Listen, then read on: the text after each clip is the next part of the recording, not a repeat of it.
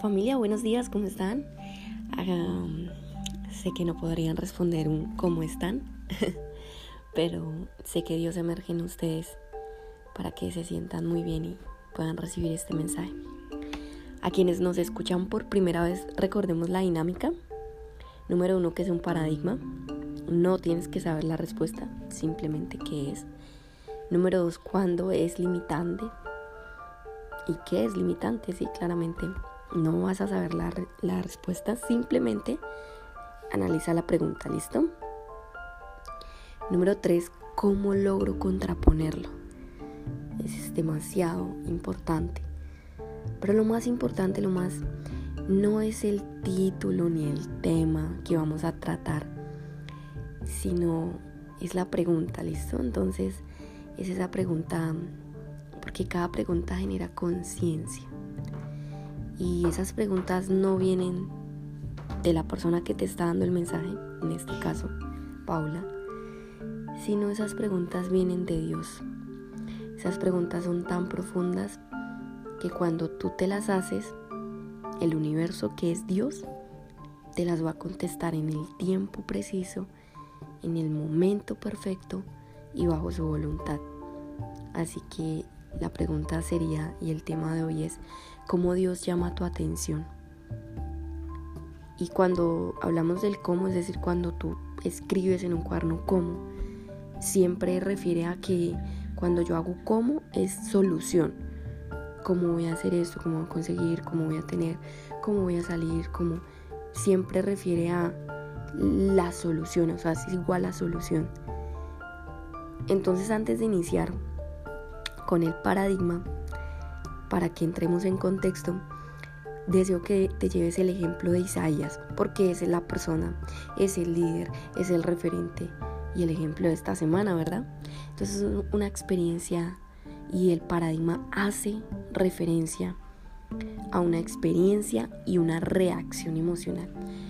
Así como Isaías vivió tiempos, y así en ese momento tú también.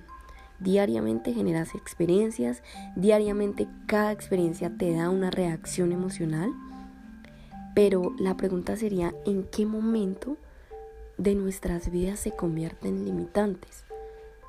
Como le pasó a Isaías. Y tú ahí donde estás vas a preguntarte y a cuestionarte cómo así limitantes. Cuando hablamos de emoción hay que opinar en cuanto a que son efímeras, son inconstantes, inconscientes, son esa capacidad que tienen de venir rápido a nuestra mente, de venir rápido y centrarse en nuestro cuerpo. Y la, la, verdadera delicia de identificar esto es gracias a nuestros sentidos, ¿listo? Tres características de cada emoción que emerge en ti, que viene acompañada de paradigma. Que recordemos que el paradigma no es ni bueno ni malo, simplemente analiza el contexto, ¿listo? Entonces es esa delicia de identificarlo, que es gracias a nuestros sentidos. Y sin emociones no hay sentimientos. O sea, para que haya un sentimiento debe primero haber emociones. Y el sentimiento es quien vive y habita en ti. O sea que verdaderamente la limitación, la limitación y esa palabra tan extensa no es desde mi opinión personal que quiero darte el significado, sino desde el contexto de lo que nos enseña la palabra de Dios que es opresión en la vida de una persona. La limitación es la opresión en la vida de una persona, de distancia, de, de qué, o sea, de qué o de quién te distancia. Listo, vamos a entrar en este contexto de analizar de quién me distancia. Número uno, de vivir con propósito. Número dos, te distancia de Dios. Número tres, te genera vacío. Número tres, crea piloto automático. Y estos solo son opiniones objetivas de quien te habla y yo no tengo la respuesta absoluta. Solo deseo que tú identifiques que cuando hay un paradigma, que es experiencia más reacción, y cuando yo digo limitante, yo deseo que tú conozcas tu cuerpo, identifiques en ese momento que vas a identificar cuando has dejado de vivir en propósito, cuando te has alejado de Dios, cuando has creado vacíos en ti, cuando has generado ese piloto automático que es levantarte y hacer las cosas pero no saber por qué las estás haciendo. Entonces tú solo vas a identificar tu mundo, porque tú eres el único que lo conoce, no, no yo. Pero vas, entra, entra en esta información. Y entonces deseo hacerte esta pregunta ahí para que la ancles, la centres ahí. ¿Cuántas veces en tu vida te has sentido limitado? ¿O cuántas veces en tu vida te has sentido limitada? ¿Cuáles hábitos realmente te limitan? Y la conciencia te dice en este momento, y hay algo que deseo decirte, es que la conciencia te dice, haz esto y el hábito demanda el cuerpo. Entonces el cuerpo termina haciendo todo lo contrario a lo que tú dijiste. Entonces porque yo ya creé una adicción y la adicción no es ni buena ni es mala, sino depende de un placer o un dolor. Entonces deseo que tú identifiques si tu limitación es un placer temporal o tu limitación es un placer eterno. Es decir, asocias el dolor mental solo generando una percepción o realmente estás o viviste en esta emoción. Toma el tiempo para devolver el audio, profundizar en esto y experimentarte, conocerte, sentirte como persona. Y Dios realmente quiere llamar tu atención. No, te no, no, no deseo que te concentres en la respuesta de Dios realmente cómo llamas mi atención. No te concentres en, en que ya te lo dé la respuesta. Solo basado en eso, yo te voy a dar opiniones, ¿listo? Características para generar en ti ejemplos y que Dios sea el que ore en ti para que Él sea el que te dé la respuesta. Ahora la pregunta sería, ¿por qué Isaías y no otra persona? ¿Verdad? ¿Por qué vamos a tocar a Isaías y no otro líder?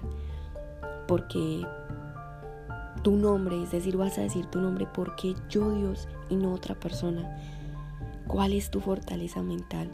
Esa fortaleza con la que Dios y con la cual Dios te creó en esencia, te hizo único y con, con esa, esa, esa realmente, esa creencia, esa fortaleza mental, cumplirás y puedes cumplir tu propósito. Entonces la pregunta real sería, ¿Cuál es la fortaleza mental con la cual Dios me creó, me hizo único y con la que cumpliré su propósito? Solo analízalo. No te centres en cómo, solo piénsalo, piénsalo. ¿Qué significa nacer de nuevo? ¿Mm? Porque Isaías, no sé cómo sea tu nombre, pero dilo. Dios, ¿por qué Isaías? Dios, ¿por qué yo y no otro? Así que tú eres el instrumento de Dios y Dios te ha perdonado en cada una de tus debilidades.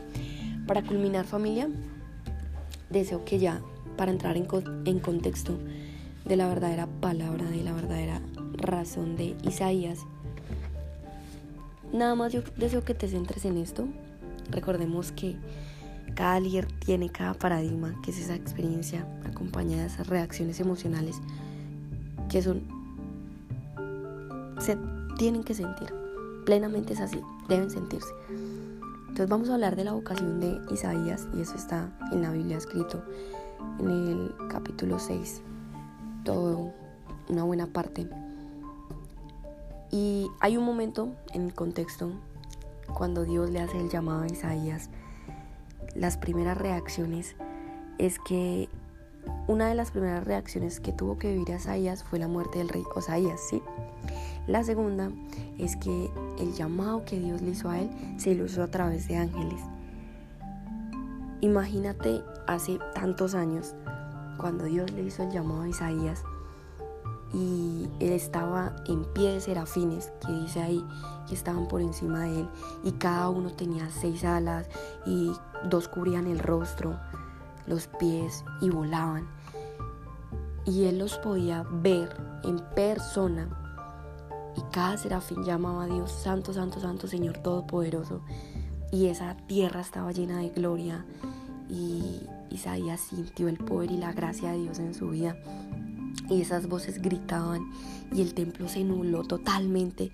Y entonces en ese momento, primera reacción, primer paradigma de Isaías fue, ay de mí, yo estoy tan perdido, no soy un hombre de labios puros, soy tan impuro. Y Dios vino hasta acá y, Y es esa reacción que él generó en él, esa reacción emocional de, de falso merecimiento, de saber que él estaba viendo el llamado de Dios en carne viva, pero que no se sentía merecedor de eso. Entonces él ahí explica cómo él se vino y bajo ese carbón encendido y esas tenazas en medio de ese altar. Entonces esa es la primera reacción, ¿no? De cómo Dios llamó la atención de Isaías. Dios, ¿cómo llamas la atención de esta persona que escucha esta, este audio y este podcast? Ahora lo segundo es que el llamado de Isaías fue volver a nacer de nuevo.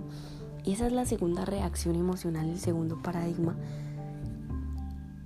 Porque uno de los serafines tocó la boca de Isaías, tocó sus labios y dijo, tu maldad queda borrada y tu pecado es perdonado. Y yo deseo que tú concentres esto, que Dios venga hoy en este momento a ti y te diga, yo toco tus labios, cierro tu boca y yo te soy, te perdono. O sea, es decir que la segunda característica para que tú entiendas cómo Dios llama tu atención es volver a nacer de nuevo. Dios quiere que tú vuelvas a nacer de nuevo y no que te mueras y vuelvas y mañana nazcas en otro cuerpo. No, volver a nacer de nuevo es echarle tierra y cabida firme a todo eso que te ha hecho daño. Y ahora Dios, imagínate, Dios le hizo estas dos preguntas profundas a Isaías que Isaías lo dice ahí en el, en el texto. Oí la voz del Señor que decía, ¿a quién enviaré? ¿Quién irá por nosotros? Es decir, que tú crees que Isaías se estaba preguntando, Dios, dame la respuesta, ya la necesito, la quiero. No. Entonces Isaías dio su fortaleza mental. Escúchalo, siéntelo, profundízalo. Y él lo dio y le dijo a Dios, aquí estoy yo, mándame a mí. Y entonces Dios le respondió, Dios en medio de no el Dios que tú quisieras que se te apareciera, sino recordemos que se reflejó por medio de ángeles y le dijo, escuchad bien, comprender y mirar, mirar, pero sin ver.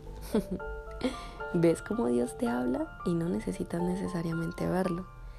Ve y embota el corazón de todas las personas que te rodean y endurece su oído y ciega cada uno de sus ojos y de suerte para que ninguno vea con sus ojos, ni oiga con sus oídos, ni entienda con su corazón, para que nadie se convierta ni se cure.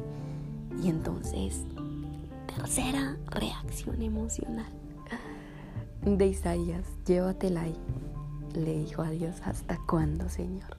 ¿Cuántas veces tú le has dicho a Dios, ¿hasta cuándo?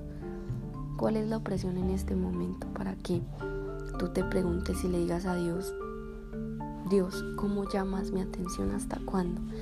Estoy cansado de vivir en esta casa, estoy cansado de esta profesión, estoy cansado de este COVID, estoy cansado de no conseguir empleo, estoy cansado. ¿Cuándo le dices eso a Dios? Y Dios simplemente le respondió a Isaías, hasta que cada ciudad esté devastada, desierta, las casas vacías, tierra abandonada. Y en ese momento el Señor se alejará de los hombres en gran soledad en el país. Y dice, y aún no quedará nada de esa décima parte. Llévate esto para culminar el podcast. Y es que Dios le dice que hasta que el teberinto o el encina que son árboles que tienen madera pura, fina, compacta, que no cualquier rayo puede derrumbar. Dice, hasta que ellos sean talados, conserven su tronco y ese tronco será semilla santa. Ese árbol con madera fina eres tú. Así que vamos a contraponer el paradigma, el ejemplo que pusimos como paradigma es ¿Hasta cuándo Dios? ¿Hasta cuándo te escucho? ¿Hasta cuándo soy instrumento tuyo? ¿Hasta cuándo me vas a dar la victoria? ¿Hasta cuándo voy a percibir tus riquezas? ¿Hasta cuándo esté vacío? ¿Hasta cuándo? ¿Por qué esta familia? ¿Por qué vivo así? ¿Por qué nada lo puedo? Porque condiciona tu cuerpo y analiza tu cuerpo. Y vamos a contraponer, contraponer en sentimiento, declaración, palabra y vas a profetizar, ¿listo? Uno, dos y tres. Yo soy el instrumento de Dios y Él me ha perdonado cada una de mis debilidades. No hay odio en mí, el espíritu de cobardía se va, emerge, ya no está en mí. Tengo un espíritu de amor, de templanza, tengo dominio propio. La limitación está solo, pero no está solo en el mundo, emerge en cada palabra. Sé que me has dado la gracia de conocer a Isaías, porque sé que por medio de él, como Isaías tuvo labios impuros, yo también los he tenido. Pero así como has perdonado a Isaías, también me perdonaste a mí. Te espero, Dios, y yo soy la vara que tú has puesto para llevar un mensaje y contribuir al mundo. Así que tú me has dicho que me has tomado, me has elegido, me has sanado, que soy la bendición en carne viva, que esa bendición será triple y que creo esa recompensa en mí.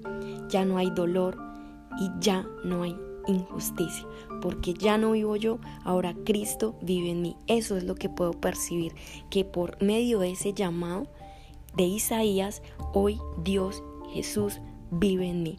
Gracias a Isaías fue que se contempló la vida de Jesús y hoy eso vive en mí. Amén. Decláralo, profetízalo. Eres grande, Dios te ama, te ha dado lo mejor. No le creas al enemigo, calla las voces externas, hazte esas preguntas. Reflexiona, familia. Los amo y mañana hablamos. Chao, chao.